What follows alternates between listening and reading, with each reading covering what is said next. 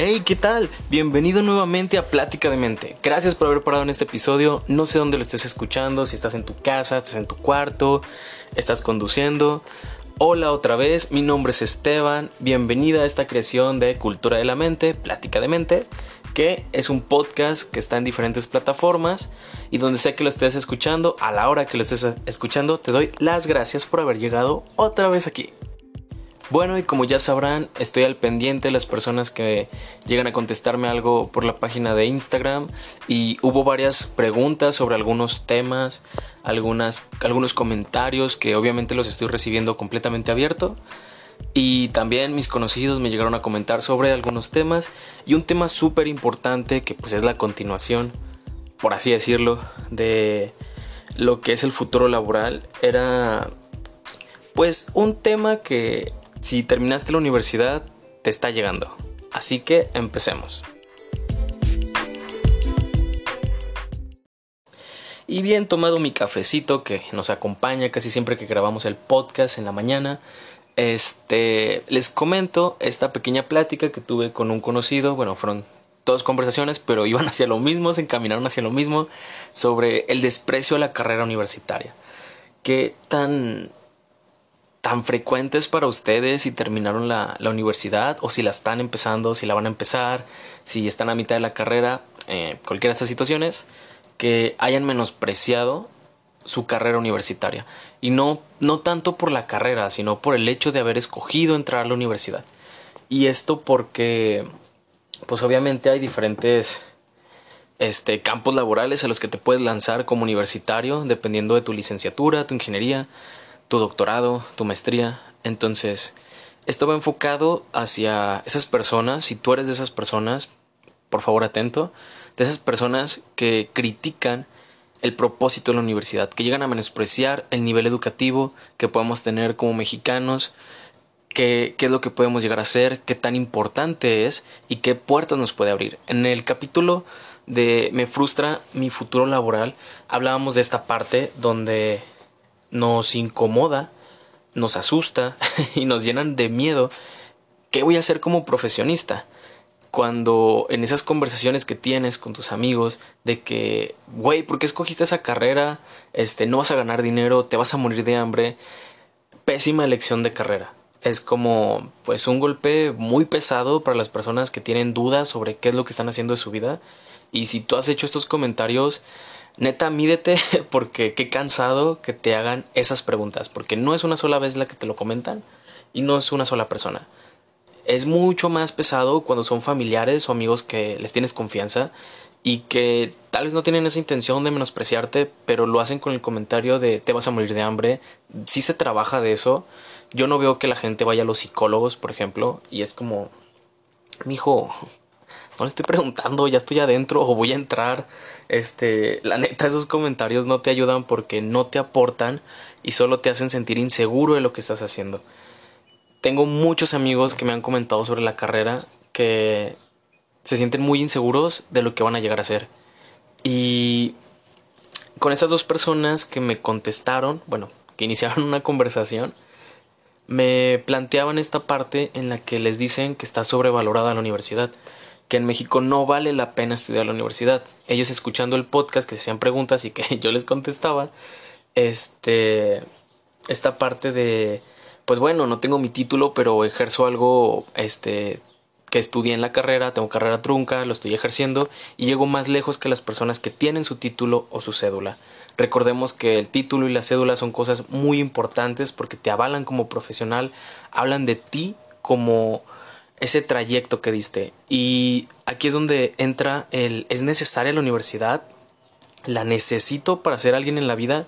Si tus metas están encaminadas hacia esa dirección, esa dirección donde tú dices, yo quiero estar en un cubículo, quiero ser un licenciado, quiero ser un ingeniero, quiero avanzar más allá de lo que se pueda con un trabajo informal, pues entonces sí, es muy necesario incluso para términos, por ejemplo, legales, la cédula profesional, porque es poco ético que haya profesionistas que no tienen la cédula, pero también la cédula no refleja, y era lo que hablábamos en ese capítulo, toda esa formalidad no termina reflejando el tipo de profesionista que eres. Obviamente te da un, un reconocimiento, por ejemplo, hay personas que no se pueden ir, bueno, abogados licenciados en Derecho, que no pueden ir a, juicio, que no pueden terminar estos procesos porque no tienen su cédula. Dan apoyos o dan este, bueno, tengo el caso de, de un tío, un familiar, que no, no tiene su cédula profesional y lo llegaron a, a hablar como profesionista en un juzgado y no pudo, no pudo asistir porque no tenía validez ese, esos comentarios que él terminaría haciendo ese aporte. Entonces, completamente descartada esta parte y entonces sí es necesario que yo llegue a concluir mi universidad. Si esa es tu meta, sí. Pero ¿en qué nos detiene? ¿Por qué la gente sigue menospreciando los niveles educativos en México? porque hay personas que siguen menospreciando la secundaria, la preparatoria, este, las escuelas públicas, las escuelas privadas, siempre va a haber crítica, siempre. Si en una escuela pagas para que te pasen, si porque es pública cualquier puede, cualquiera puede entrar, todas las escuelas tienen sus filtros para las personas y es cierto que hay muchas veces en las que una buena palanca, un buen apoyo de una persona que conoces te ayuda a entrar es algo que de cierta manera es injusto, pero incluso tiene su gracia el poder tener contactos y tener esta habilidad para poder generar relaciones con personas que no sean simplemente superficiales y que sean un apoyo en alguna necesidad, porque siempre nos apoyamos de los demás. Aquí es donde yo entré en mi conversación con, con esos dos chicos, bueno, con la chica primero, que me comenta, este, se llama Natalia, Natalia me pregunta, ¿qué pasa si o cómo contesto a esta pregunta que me digan ¿por qué estudiaste? Y yo le digo, pues y aquí en esta parte y bueno, aquí entrando lo que me comentan esas personas, me, me contestó una amiga que se llama Natalia, es de universidad pública, entonces me platica, me comenta que le han llegado a decir que le... Entonces, Aquí es cuando yo platico con las personas que me contestaron el podcast. Una amiga que se llama Natalia, de noveno semestre de la universidad, eh, ella estudia en universidad pública, me comenta que sus familiares le han, dicho que no vale la pena estudiar la universidad en México. Entonces ella trata de defenderse diciendo pues lo que ha aprendido, eh, ella ya, ya está en su, en su residencia, y esta parte en la que explica qué es lo que puede hacer como profesionista.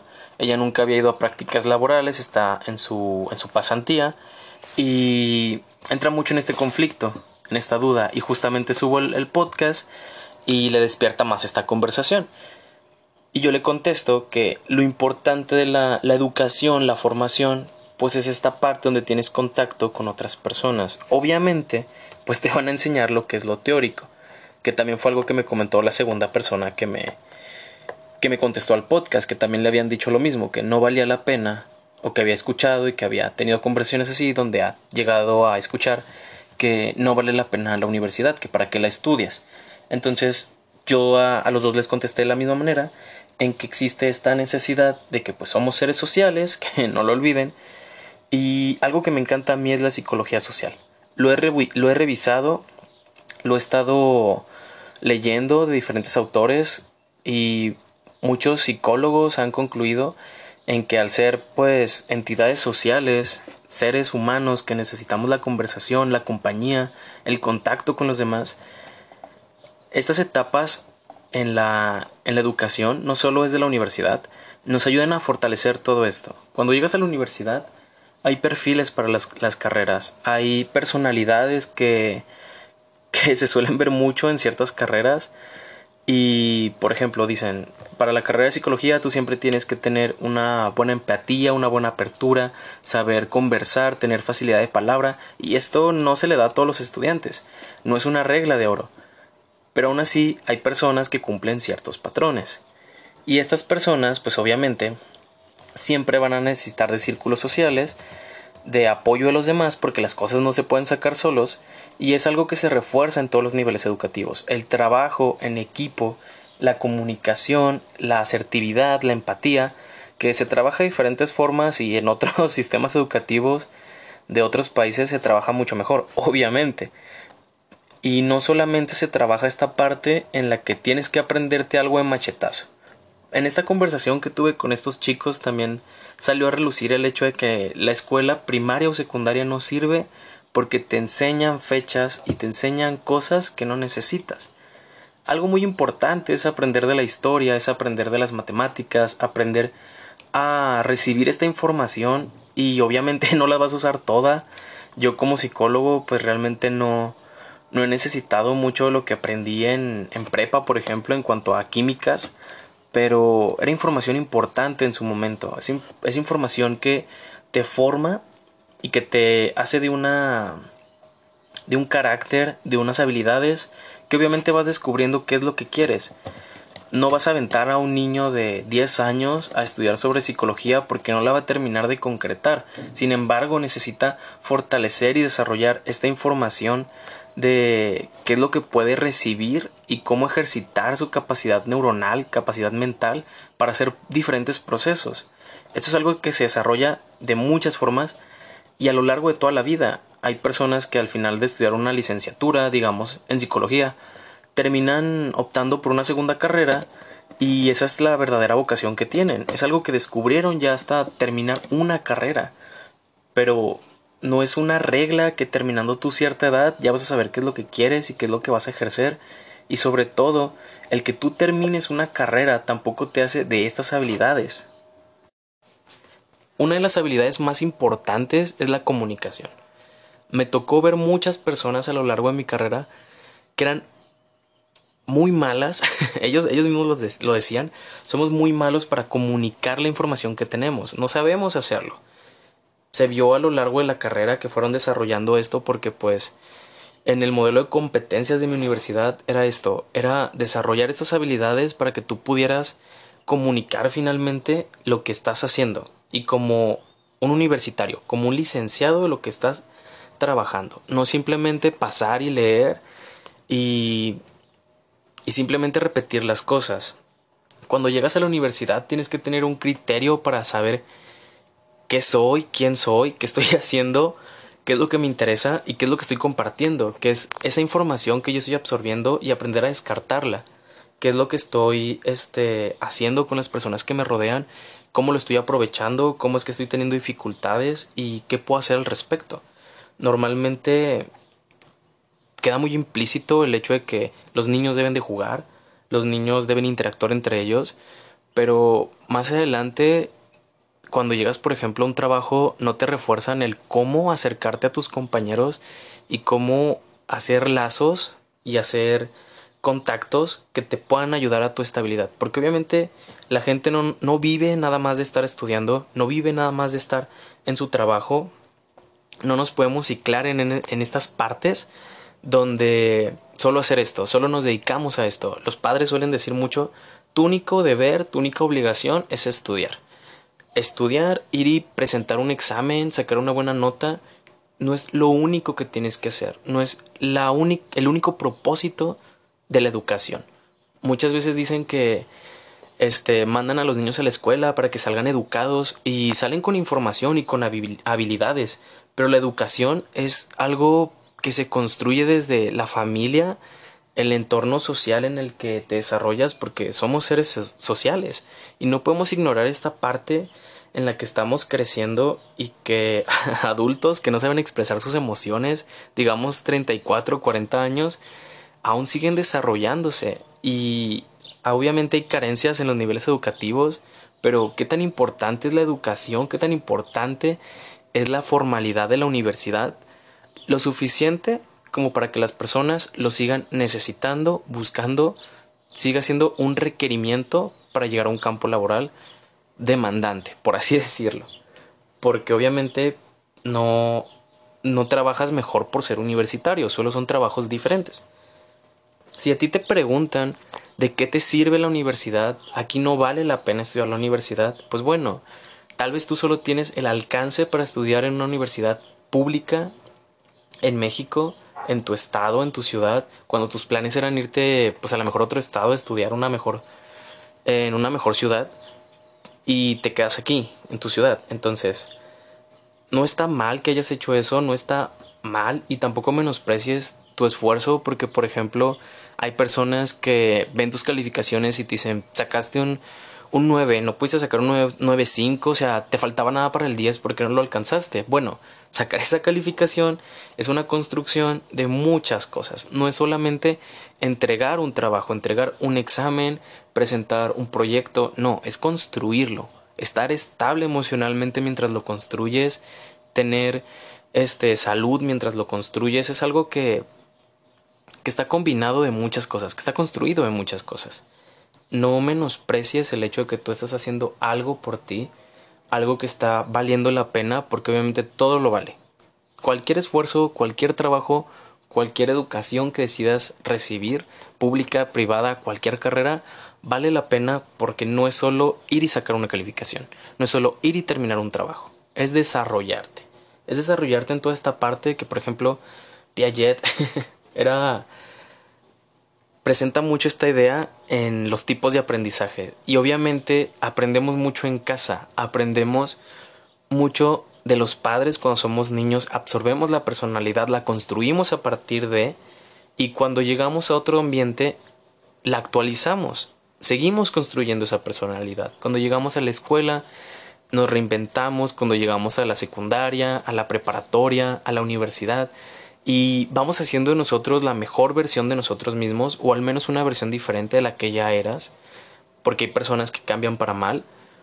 Y el punto es que eso es la educación. Te termina de formar de esa manera. Hay escuelas que están empeñadas por ejemplo las religiosas en tener una educación pues, obviamente este a la que estamos acostumbrados de sentarte, ponerte a leer español, matemáticas, ciencias, geografía, ética, suelen enseñar ética, y esta es la educación.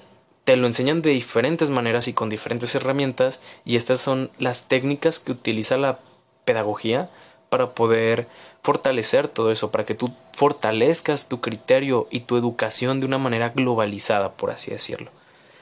Es más fácil sentar a tantas personas y tratar de enseñarles lo mismo porque todos tienen la misma capacidad y obviamente en conjunto se aprende mejor. Tú podrías aprender desde casa, pero te lanzan al mundo de la escuelita, donde te sientan con muchas personas, donde aprendes a convivir con ellas, donde aprendes a cómo no convivir con ellas, descartas qué tipos de personas te agradan o cuáles sí te agradan.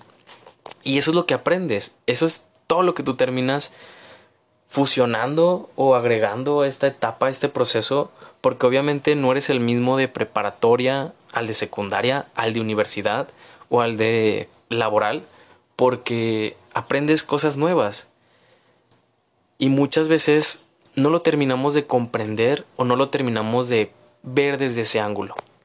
Cuando le comento a mis amigos que me preguntaron este yo qué pensaba o qué tenía que decir al respecto, pues les comentaba esta parte en la que no solo es eso, hay que expandir la forma en la que nos enseñan las cosas, verlas desde otro ángulo, porque obviamente la escuela no fue una persona que dijo, ah, si esta es la educación y así se va a quedar, no, o sea, fue un, un sí y no de estar descartando ideas de cómo formalizar este tipo de formación para las personas, que obviamente se sigue actualizando, y si tú sientes que en México no vale la pena esta educación, pues bueno, es lo que se te ofrece, es lo que hay y es la forma en la que puedes trabajar y depende del ángulo y la forma en la que lo trabajes, si vale la pena o no. Para mí vale completamente la universidad porque es todo esto y si lo alcanzas a revisar al principio, a mediados o al final, valdrá más la pena porque te pones a comparar las relaciones que tuviste, la forma en la que trabajaste, si de verdad te sientas a analizar todo lo que hiciste y no nada más de que sí, pues ya, o sea, fueron mis trabajos y los entregué, o sea, ¿de qué formas trabajaste para que ese trabajo saliera? Para que ese trabajo que entregaste de último momento saliera. O sea, ¿trabajas mejor bajo presión? ¿O te diste cuenta de que no vale la pena presionarte hasta el último? de cómo trabajar y lidiar con personas que no aportan nada a un equipo o cómo lidiar con esas personas que quieren hacer todo de un equipo y esa es la experiencia. Todo ese, ese conjunto de cosas y sucesos que dices, va, vale la pena. Esto era lo que buscaba, esto era lo que quería. Ese es el propósito de la universidad, no simplemente aventarte información teórica para que te den migajas de algo práctico y ya ahí queda, o sea, ya con eso ya eres un profesionista. No, es, es contemplar todo este proceso de formación.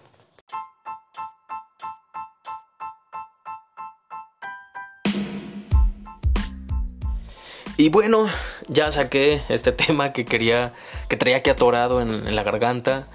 Espero que hayas llegado hasta esta parte, te lo agradezco un chingo porque a veces siento que no estoy diciendo nada, pero trato de concretar las cosas.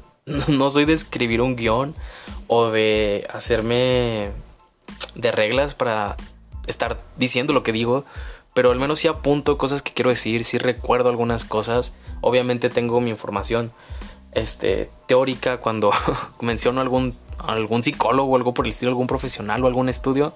Tengo la nota, eso sí lo investigo, sí lo leo. Y te agradezco mucho el que sigas aquí. Compártenos, ya sabes que estamos en Instagram. Mm, es la forma en la que podemos tener contacto. También aquí en el podcast al menos creo que en Spotify sí sale cuál es mi correo, al que nos puedes enviar también preguntas, dudas, comentarios. Si en algún punto conoces o te sientes desesperado y tienes alguna situación emocional que digas voy a tronar, nos puedes contactar, te podemos canalizar, te podemos apoyar de la manera en que podamos hacerlo profesional. Así que acércate con nosotros, aquí estamos, muchas gracias y nos vemos.